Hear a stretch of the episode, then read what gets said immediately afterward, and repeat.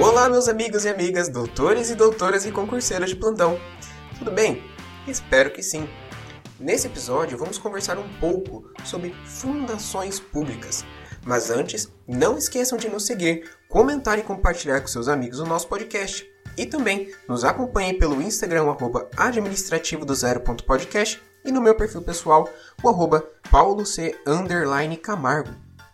Conforme o artigo 5 inciso 4 do Decreto-Lei nº 200 de 1967, fundações públicas são entidades dotadas de personalidade jurídica de direito privado, sem fins lucrativos, criada por autorização legal para um desenvolvimento de atividades que não exijam a execução por órgãos ou entidades de direito público.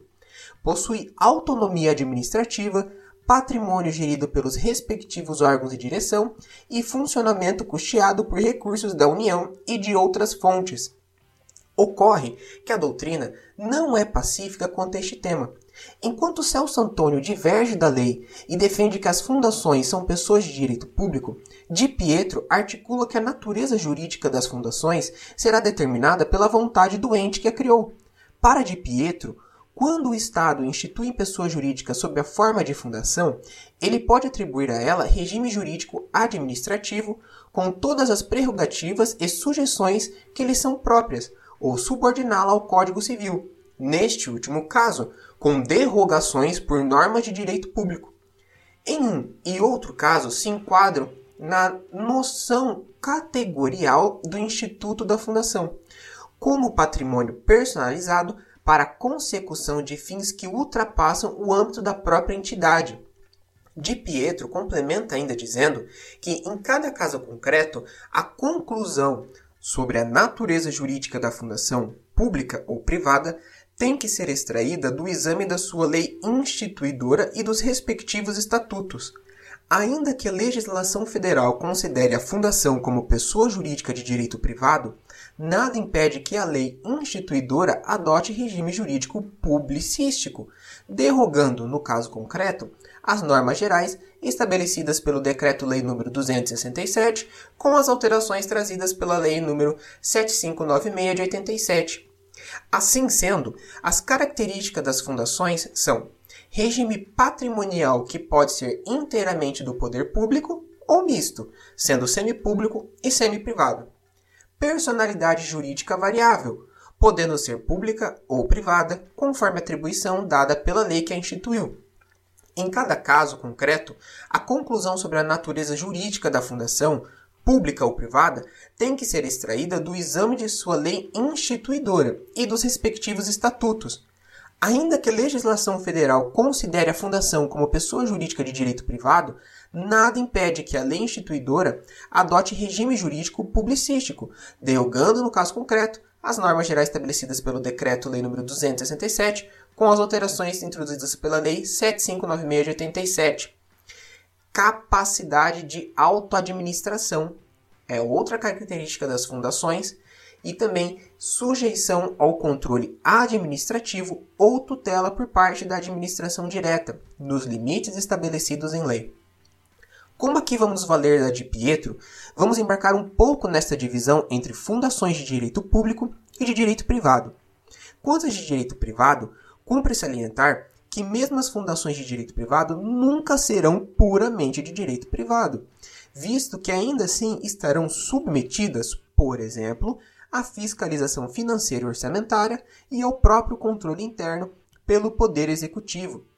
Ainda pelas lições de Di Pietro, quando a administração pública cria fundação de direito privado, ela se submete ao direito comum em tudo aquilo que não for expressamente derrogado por normas de direito público, podendo essas normas derrogatórias constar da própria Constituição, de leis ordinárias e complementares federais e da própria lei singular, também federal, que instituiu a entidade. Na esfera estadual, somente são cabíveis as derrogações que tenham fundamento na Constituição e nas leis federais, já que os estados não podem legislar sobre direito civil, não podem estabelecer normas que o derroguem. Assim, afora as derrogações previstas nas leis instituidoras e as ressalvas contidas na Lei 7596, pode-se dizer que se aplicam às fundações de direito privado, instituídas ou mantidas pelo poder público, as seguintes normas de natureza pública.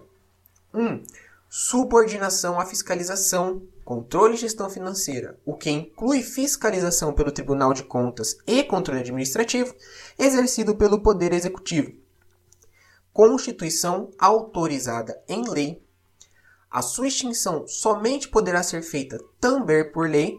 Neste aspecto, fica derrogado o artigo 69 do Código Civil, que prevê as formas de extinção da fundação, inaplicáveis às fundações governamentais.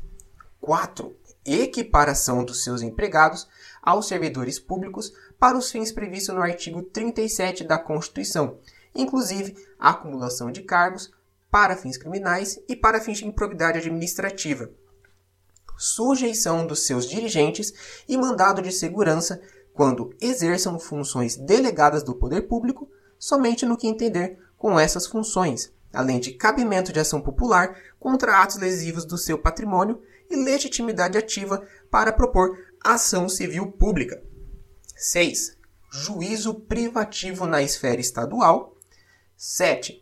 Submissão à lei de licitação nas licitações e contratos nos termos do artigo 1 e 119 e a nova lei de licitação nos termos do artigo 1 8. Em matérias de finanças públicas, as exigências contidas nos artigos 52, inciso 7, 169 e o 65, parágrafo 5 e 9 da Constituição deverão ser obedecidos. Outra característica é a imunidade tributária referente ao imposto sobre o patrimônio, a renda ou serviços vinculados à sua finalidade essencial ou a delas decorrente, conforme artigo 150, parágrafo 2 da Constituição.